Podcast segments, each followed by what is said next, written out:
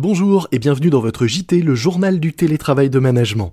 Alors que la France passe en rouge et que le gouvernement incite désormais de plus en plus fortement à recourir au télétravail, du moins pour ceux qui le peuvent, nous nous retrouvons comme pendant le confinement pour une nouvelle saison de ce JT consacré aux meilleures façons de télétravailler. On va ensemble partager des expériences, essayer de voir comment s'adapter au mieux à ces nouvelles organisations, à ces nouvelles façons de faire tout en tentant de préserver à la fois le lien et l'efficacité. Je suis Lomic Guillot, rédacteur en chef du magazine Management, et je suis très heureux, malgré les circonstances, de vous retrouver pour ce podcast. C'est parti. C'est le journal du télétravail.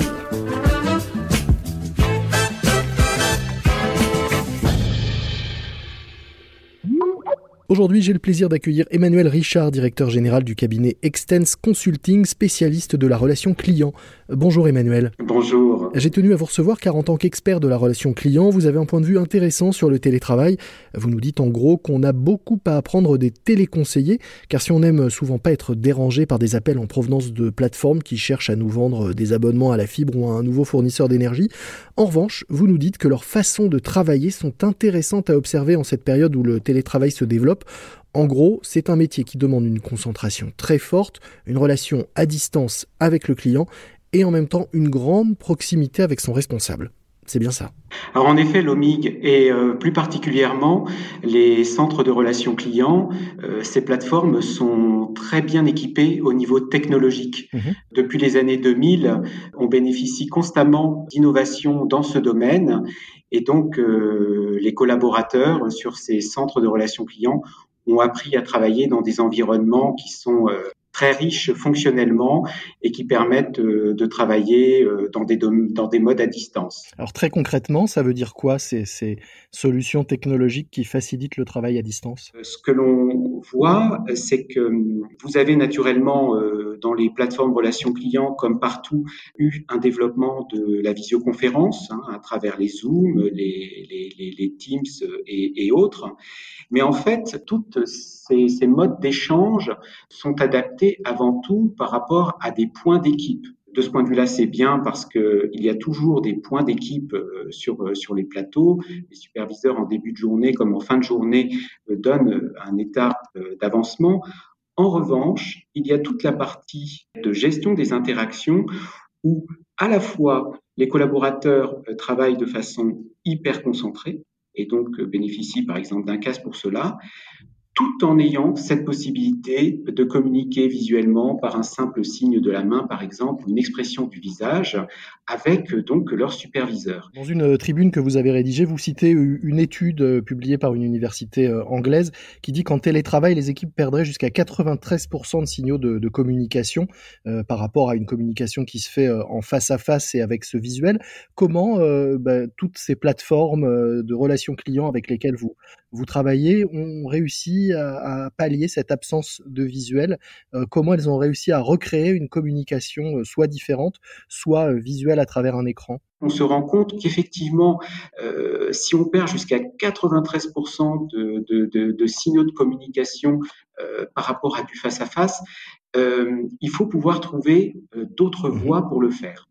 Alors, il y a une première voie qui, par exemple, est l'usage des émoticônes parce que euh, de même que euh, lorsque euh, votre superviseur vous regarde, il arrive à voir à travers votre visage votre expression. Si vous êtes inquiet, si vous êtes en colère, si vous êtes complètement perdu, ces émoticônes peuvent être donc un élément pour euh, compenser cette, cette absence de, de, de, signaux visuels. Donc, par exemple, sur un canal de conversation, euh, sur un, un chat d'équipe, par exemple, on peut les utiliser pour faire passer euh, une humeur euh, ou un message. Oui, tout à fait.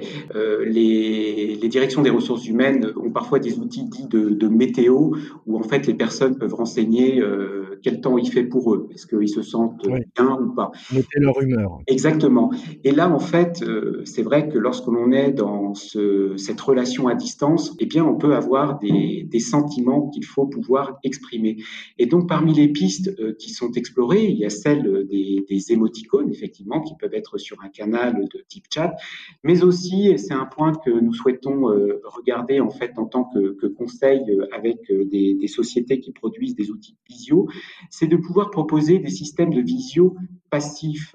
C'est-à-dire que vous puissiez vous retrouver comme en fait euh, sur un espace de travail, mais en réalité virtuelle, et où vous pouvez retrouver vos collègues qui travaillent côte à côte, tout comme avoir la possibilité de communiquer euh, visuellement donc avec votre superviseur.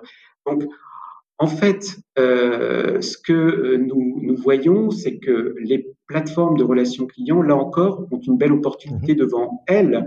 Comme elles sont déjà bien avancées sur toute cette partie euh, tracking, suivi d'activité, elles peuvent tout à fait aujourd'hui saisir cette occasion pour montrer une fois de plus en fait le chemin sur la manière de pouvoir travailler autrement avec son management de proximité, notamment sur l'aspect visuel.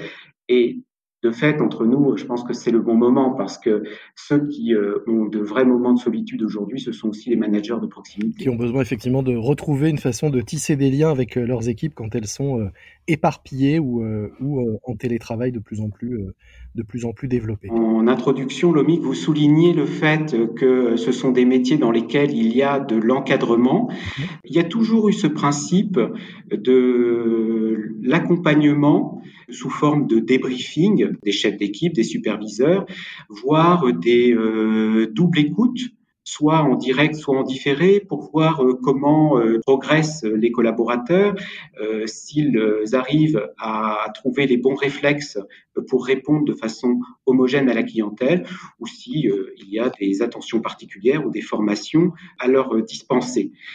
Les personnels qui sont dans les centres relations clients sont habitués aux indicateurs. Quand je dis indicateur, pas uniquement indicateur collectif, mais également indicateur de performance individuelle. Mhm. Ce qui fait que le fait même euh, de les déplacer euh, donc à leur domicile n'est pas euh, si déroutant que cela. Comme étant inclusif ou. Euh, Exactement, parce qu'on voit aujourd'hui beaucoup en fait euh, d'inquiétude lorsqu'on parle de systèmes mis en place par les entreprises pour pouvoir suivre l'activité de leurs collaborateurs à partir de leur domicile et vérifier qu'ils travaillent bien sur les heures sur lesquelles ils sont appelés à, travailler. Eh bien, ce n'est pas le cas en ce qui concerne les plateformes relations clients parce que c'est quelque chose auquel ils sont accoutumés pourquoi? Tout simplement parce que c'est la seule manière de garantir une qualité de service au client.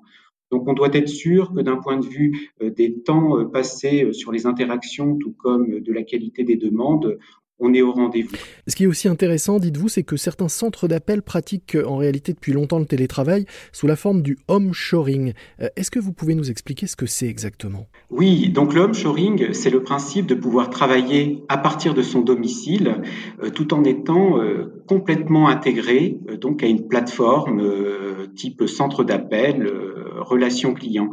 Ce qui est amusant, c'est que le développement de ce home shoring, euh, il est venu de ce que l'on appelle le offshoring, c'est-à-dire qu'à l'époque, entre 2000 et 2005, euh, nous avons vu beaucoup euh, de centres de relations clients s'expatrier sur des destinations lointaines, en commençant par l'Afrique du Nord. Et il y a eu en fait un mouvement de réaction en disant mais euh, pourquoi délocalise-t-on euh, pour euh, économiser des coûts Ne serait-on pas capable de faire autrement, aussi bien en France, et ce en explorant la piste du home shoring Et comme c'était au moment où se développait également donc la possibilité de travailler en mode auto-entrepreneur, des sociétés donc ont saisi cette opportunité pour proposer des contrats, d'abord euh, justement en mode auto-entrepreneur, à des conseillers qui, à partir de chez eux, étaient intégrés à des plateformes. Peut-être un mot pour, euh, pour terminer. Est-ce que vous pensez que le, télétravail est adapté au métier de la relation client et qu'est-ce qu'il peut changer ou apporter euh, à ces métiers demain? En fait, il a un intérêt premier quand on parle de la relation client, c'est de pouvoir permettre euh, à des sociétés d'étendre des heures de disponibilité. Souvent, la contrainte, c'est euh, de pouvoir euh, maintenir en fait avec un petit effectif des bureaux en début comme en fin de journée. Donc, l'intérêt, c'est de pouvoir assurer des continuités. Ça peut être par exemple par rapport à un problème de transport. Donc, le fait que le télétravail soit partie intégrante des activités de relations clients me paraît tout à fait logique, naturel. Par contre, ce que l'on voit, c'est que dans la mesure où la relation client, elle euh, porte sur une relation entre la marque et les consommateurs, mhm. euh, donc demande d'avoir une culture de marque. Le fait euh, d'avoir des, des, moments dans l'entreprise, de pouvoir partager collectivement une culture de service, me paraît aussi essentiel. Donc, parler d'un temps partagé entre travail à distance et travail euh, ensemble euh, en entreprise me, me, me, paraît de loin la meilleure euh, solution. Une solution, je pense, qui sera partagée par, par beaucoup et, de plus en plus. Effectivement, on le voit que c'est sans doute une, une façon d'envisager le, télétravail qui va se, se développer dans les habitudes. Merci beaucoup euh, Emmanuel. Je rappelle que vous êtes directeur général d'Extense Consulting, un cabinet de conseil en conquête et expérience client. Nous mettrons euh, un lien vers euh, votre site dans les notes de cet épisode. Merci à vous Lomi.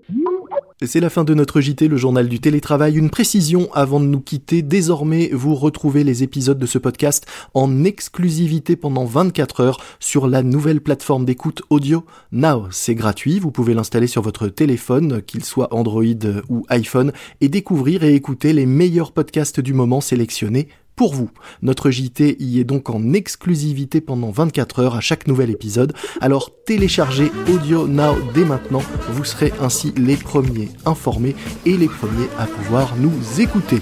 Moi je vous dis à très vite, soyez prudents, respectez les consignes et les gestes barrières et bon télétravail à tous.